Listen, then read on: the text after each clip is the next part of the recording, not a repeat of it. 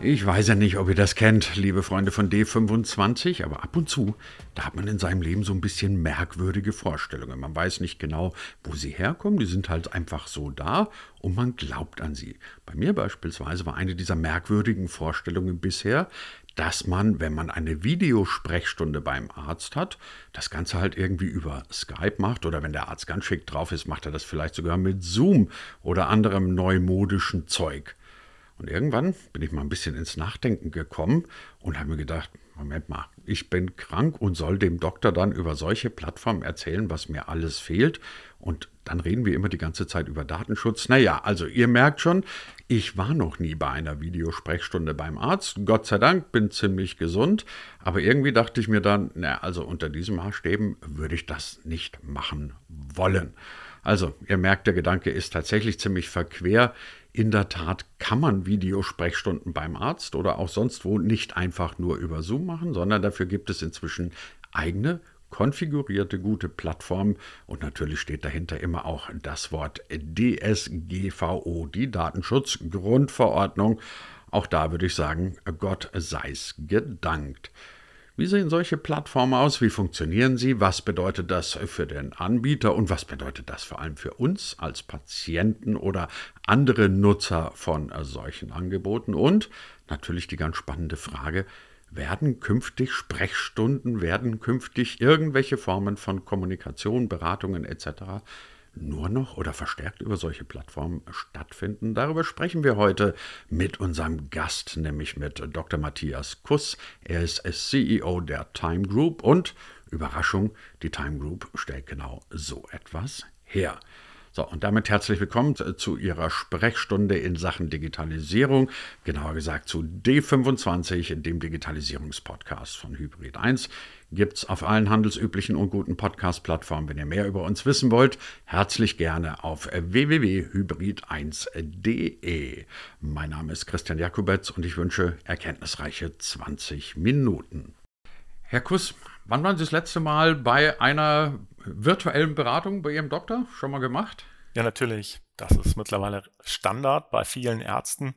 Außerdem mit den Plattformen, die wir betreiben, versuchen wir es natürlich auch immer. Wie gut funktioniert es? testen das bei dem einen oder anderen Arzt aus und versuchen natürlich auch zu gucken, wenn da was nicht funktioniert, woran liegt es, um unsere Plattform besser zu machen. Ich frage deswegen, weil ich, äh, ich bin Gott sei Dank ein sehr gesunder Mensch bisher und äh, bin noch nicht zu dem Vergnügen gekommen, meinen Arzt zu fragen, ob er so etwas anbieten würde. Aber wenn er so etwas anbieten würde, ist also ein honoriger älterer Herr, ich vermute, der würde dann sagen, ja, wir können mal skypen oder irgendwie zoomen, wenn er ganz besonders gut drauf ist. Jetzt kommen Sie bei der Time Group und sagen, ähm, wir haben eine eigene Plattform für die Ärzte. Ganz ehrlich, wenn ich jetzt Arzt werde, würde, würde ich sagen, warum soll ich das nicht mit Zoom oder Skype machen können? Da gibt es eine relativ einfache Antwort. Die Anforderungen der kassenärztlichen Vereinigung sind recht eindeutig. So eine Plattform muss zertifiziert sein. So eine Plattform darf nur in Deutschland sein, müssen künftig auch alles deutsche Anbieter sein. Das heißt, wenn Ihr Arzt möchte, dass am Ende die Leistung wieder vergütet wird, dann muss das über eine Plattform erfolgen, die zertifiziert ist.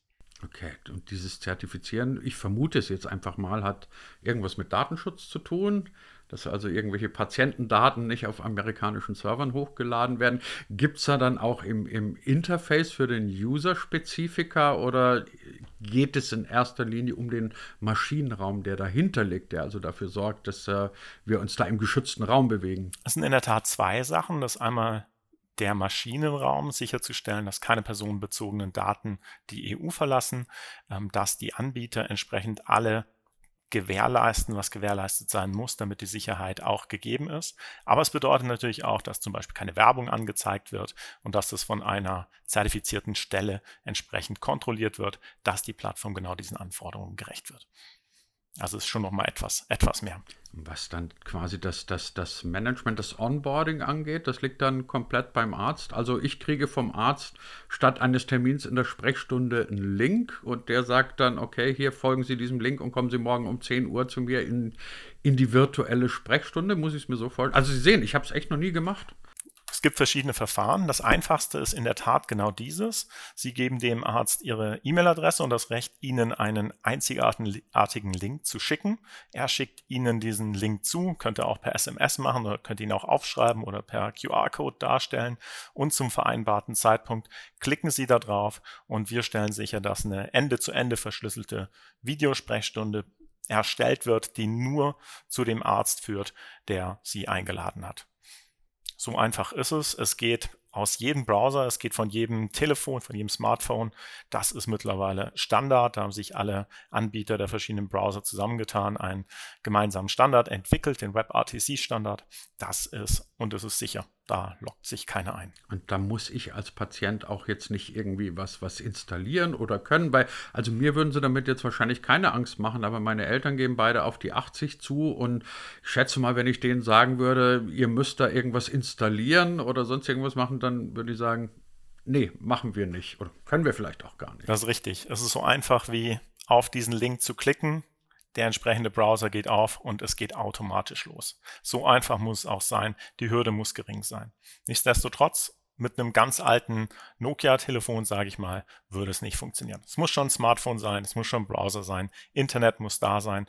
Und die größte Schwierigkeit ist ab und zu doch die, dass nicht der genügende Internetempfang da ist oder die Internetbandbreite. Was für einen Eindruck haben Sie aktuell? Also ich meine, die Pandemie hat ja die Karten in aller, in ganz vielen Branchen durcheinander gemischt, alles neu gemacht. Ähm, plötzlich werden Dinge gemacht, die theoretisch schon länger möglich gewesen wären, aber jetzt macht man sie und vor allem, nach meinem Eindruck, sind für viele Sachen ist die Akzeptanz auf einmal gestiegen. Also meine These, vor drei Jahren Videosprechstunde beim Arzt, hätte man den Kopf geschüttelt und gesagt, nein, ich setze mich lieber ins virenverseuchte Wartezimmer, ähm, weil das gehört sich einfach so. Heute ist so mein Gefühl, ja, wie Sie es vorhin gesagt haben, Standard. Hat das die Pandemie mit angeschoben, die Akzeptanz für solche digitalen Lösungen? Ich denke auf jeden Fall. Es war schon gerade die erste Welle, als man nicht mehr einfach los zum Arzt raus konnte, hat man gesehen, es gab wie eine Welle der Ärzte, die sich auf das Thema Videosprechstunde gestürzt haben, sich angemeldet haben, das ausprobiert haben. Dann all diese Beratungstätigkeiten, insbesondere Psychologen und so weiter, die ja quasi keine Geschäftsgrundlage mehr an sich hatten, die eine andere Lösung brauchten. Und es hat jetzt so lang doch gedauert, dass sich das Thema Videosprechstunde etabliert hat, dass man zeigen konnte, es funktioniert und sehr, sehr viele Sprechstunden, sehr, sehr viele Beratungsgespräche lassen sich darüber abbilden. Es hat sich also als sehr gute Alternative bewährt. Wenn jetzt künftig noch das E-Rezept kommt, dann wird es, glaube ich, nochmal spannender, wenn es flächendeckend auch verfügbar ist. Dann ist es eine echte Alternative zum Arzt zu gehen. Wo ist für Ärzte die Grenze bei solchen Videosprechstunden? Also jetzt gar nicht mal so sehr ähm, aus der technischen Sicht, sondern irgendwann kommt ja der berühmte Punkt, wo er sein Stethoskop holt oder irgendwelche andere Geschichten und sagt, so jetzt muss ich Sie mal abhören. Wenn ich Ihnen jetzt gegenüber sitze, dann kann ich Ihnen nur sagen, Herr Doktor, ich fühle mich jetzt gerade nicht so wohl. Also wo sind die Grenzen? Wie können Ärzte das sinnigerweise einsetzen? Und vielleicht noch als ergänzende Frage, ähm, glauben Sie, dass es für Patienten einen, einen Unterschied macht, dass er sozusagen auch wenn es absurd wäre, weniger Vertrauen in die Diagnose des Arztes hat, weil der ja nur an einem Bildschirm sitzt? Die Ärzte können sehr, sehr gut einschätzen und haben sehr, sehr gutes Gefühl, wann sie eine sichere Diagnose stellen. Gerade, man sieht auch den Unterschied. Ältere Ärzte, erfahrenere Ärzte haben deutlich geringeres Problem oder geringere Herausforderungen mit der Videosprechstunde, weil die einfach subtile Anzeichen beim Patienten noch besser mit der Erfahrung deuten können als jetzt ein frischer Arzt. Das ist was, was wir sehen. Das ist jetzt nicht, äh, ich bin kein Arzt, deswegen mit, äh, beurteile ich das nicht, aber das, was wir sehen in der Akzeptanz der Videosprechstunde.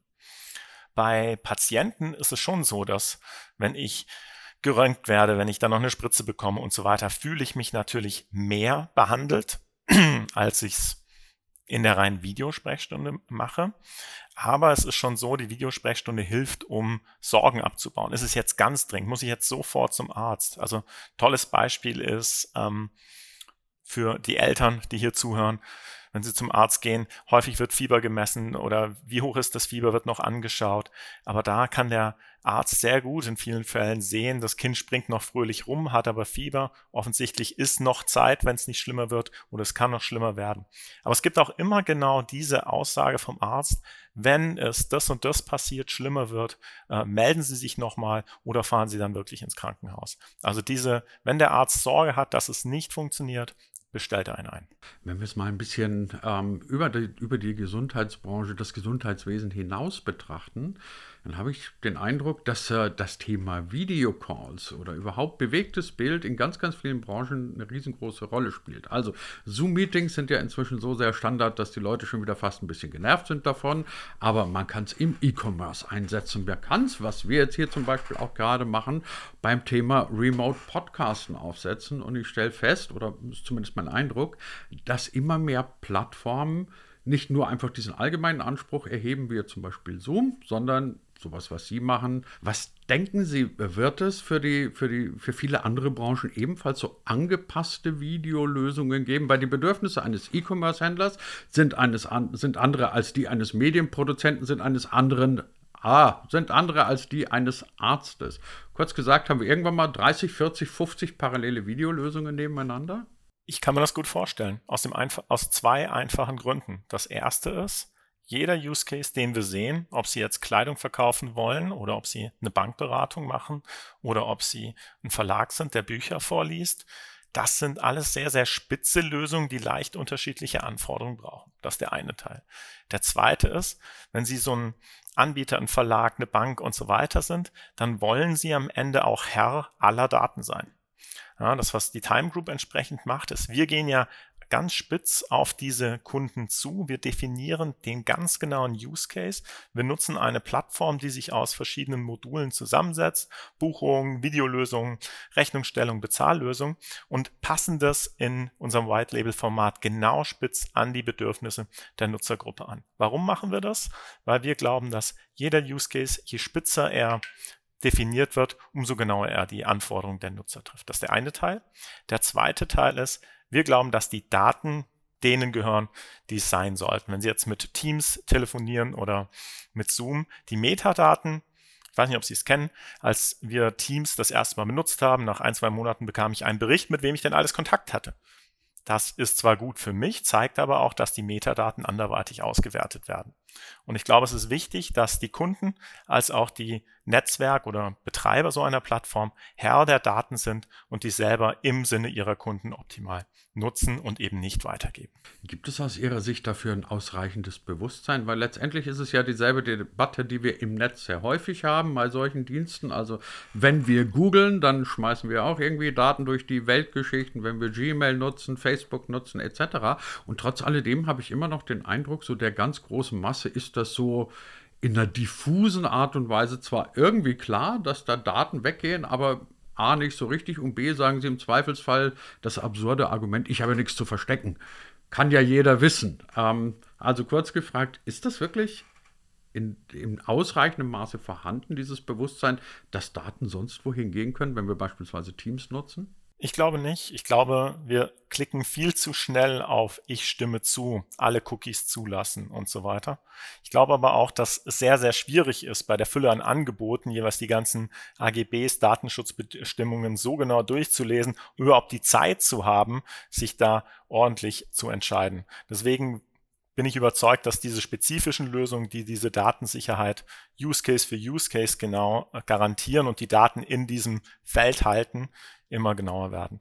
Und da bin ich an ein paar Stellen den Datenschützern dankbar, dass sie so strikt sind. Das finde ich gut, weil das Bewusstsein geschärft wird. Auf der anderen Seite ist immer die Frage der Praktikabilität. Und wir sehen ja in vielen Fällen, wenn wir schon das Ganze wegklicken, offensichtlich ist die Praktikabilität so schlecht geworden, dass es uns im Zweifel nicht mehr interessiert, weil wir dann die 20 Sekunden oder die 5 Minuten, die es dauert zum Lesen, dann doch lieber für das Produkt selbst nutzen. Reden wir nochmal über das Geschäftsmodell, das Sie bei der Time Group haben. Sie haben gesagt, ähm, Sie können quasi Lösungen so konfigurieren, dass sie wirklich exakt auf die Bedürfnisse von einzelnen Kunden ähm, zugeschnitten sind. Wie weit würde diese Konfiguration denn gehen können, rein theoretisch? Also könnte ich jetzt bei Ihnen sagen, passen Sie auf, ich mache jetzt zum Beispiel relativ viele Webinare, Schulungen und sonstige Geschichten. Ich möchte nicht, dass das über irgendwelche Zoom-Links oder sowas läuft. Könnten Sie mir eine Lösung zusammenbauen, mit der ich jetzt richtig gute, tolle Webinare mache? Sie könnten von uns zum Beispiel eine Lösung bekommen, wo Sie sagen, ähm, Sie können Ihre Webinare darstellen. Sie können sich genau definieren, wie denn der Eintrittsraum aussehen soll, welche zusätzlichen Features Sie als Plattformbetreiber, welche zusätzlichen Feature die einzelnen Webinar-Hosts gestaltet werden sollen. Sie können sich die Möglichkeit geben, auf dieser Seite wie eine Plattform alle Webinar-Hosts auch als Referenten darzustellen, die Möglichkeit zu bieten, diese quasi minutengenau zu buchen. Sie haben die Möglichkeit, Bezahldienste einzubinden, die Möglichkeit, Rabatte zu geben. Sie haben also im Sinne eines man könnte sagen, eines Netflix-Alternative, einer Zoom mit Bezahlfunktion-Alternative plus ein Teams, welches mit einer zugeschalteten Paywall und einer Terminvereinbarungsfunktion hat. Das aber so gerichtet, dass sie genau definieren kann, welche Funktion brauche ich, was sind die Hauptfunktionen, die nach vorne gestellt werden, damit der Use Case, so wie sie es brauchen, komplett auf sie passt. Plus, wir können natürlich das ganze Corporate Design so in ihre Webseite einbinden, dass sie da die komplette Möglichkeiten haben, ihre Synergien mit bestehenden Anwendungen zu nutzen. Ich habe heute eine interessante E-Mail bekommen. Ähm, da ging es in einem Newsletter so ein bisschen um das Thema Interaktion bei Video-Talks, Videosprechstunden, was auch immer. Also bei allem, was wir jetzt jetzt gerade so machen.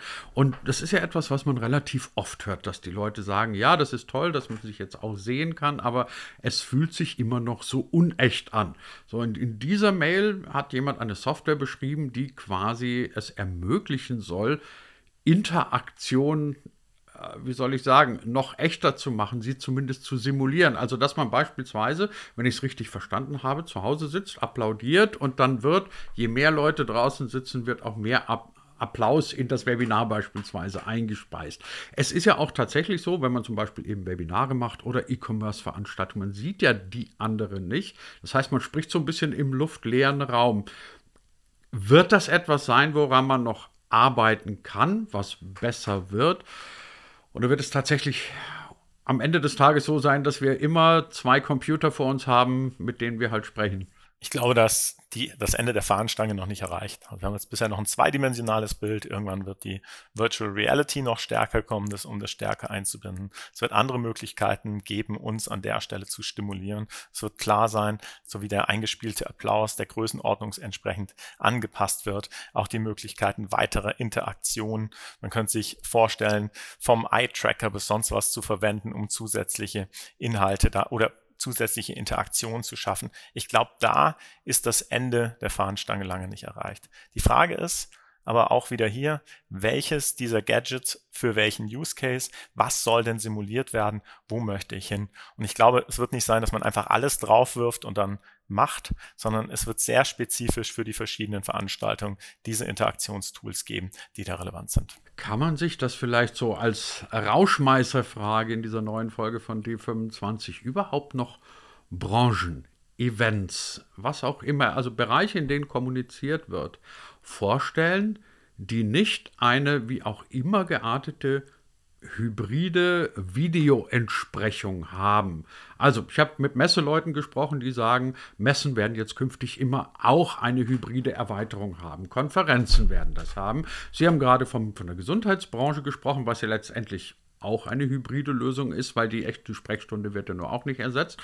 Der E-Commerce muss nicht zwingend den Laden äh, überflüssig machen, aber auch das ist eine Möglichkeit, dort mit, mit Video zu arbeiten. Kurz gesagt, ist es möglicherweise die interessanteste Erkenntnis aus dieser Pandemiezeit, zumindest in Sachen Kommunikation, dass wir künftig überall, wo wir sind, solche virtuellen Gespräche führen werden können, müssen vielleicht sogar? Es kommt darauf an, auf den Use Case. Ich bin überzeugt, dass die virtuelle Möglichkeit fast überall dabei sein wird. Es wird Gespräche geben, wo sie dieses persönliche Gefühl haben wollen, dieses, die Möglichkeit des Anfassens, wie jetzt, wenn ein Arzt jetzt wirklich mal direkt untersucht, wenn er operiert und so weiter. Das ist natürlich äh, remote ein bisschen schwieriger. In allen öffentlichen Fällen glaube ich, dass ich die Möglichkeit, da eine digitale Alternative zu bieten, eine Konferenz, ich kann aus irgendeinem Grund nicht hin. Ja, natürlich kann ich es mir angucken. Ein großes Meeting, ich kann nicht teilnehmen. Ja, ich kann es mir hinterher angucken und so weiter. Dass diese Möglichkeit immer gegeben sein wird und ich mich einfach dazuschalten kann. Das glaube ich schon, dass das in den allermeisten Fällen gegeben sein wird. Als kleiner Beleg dafür, dass eben die Welt der virtuellen Calls weitaus mehr ist als einfach nur Zoom beispielsweise in der Gesundheitsbranche. Wie und warum das funktionieren kann, das haben wir heute besprochen mit dem CEO der Time Group, mit Dr. Matthias Kuss. Herr Kuss, ganz herzlichen Dank dafür. Vielen Dank, Herr Jakobetz.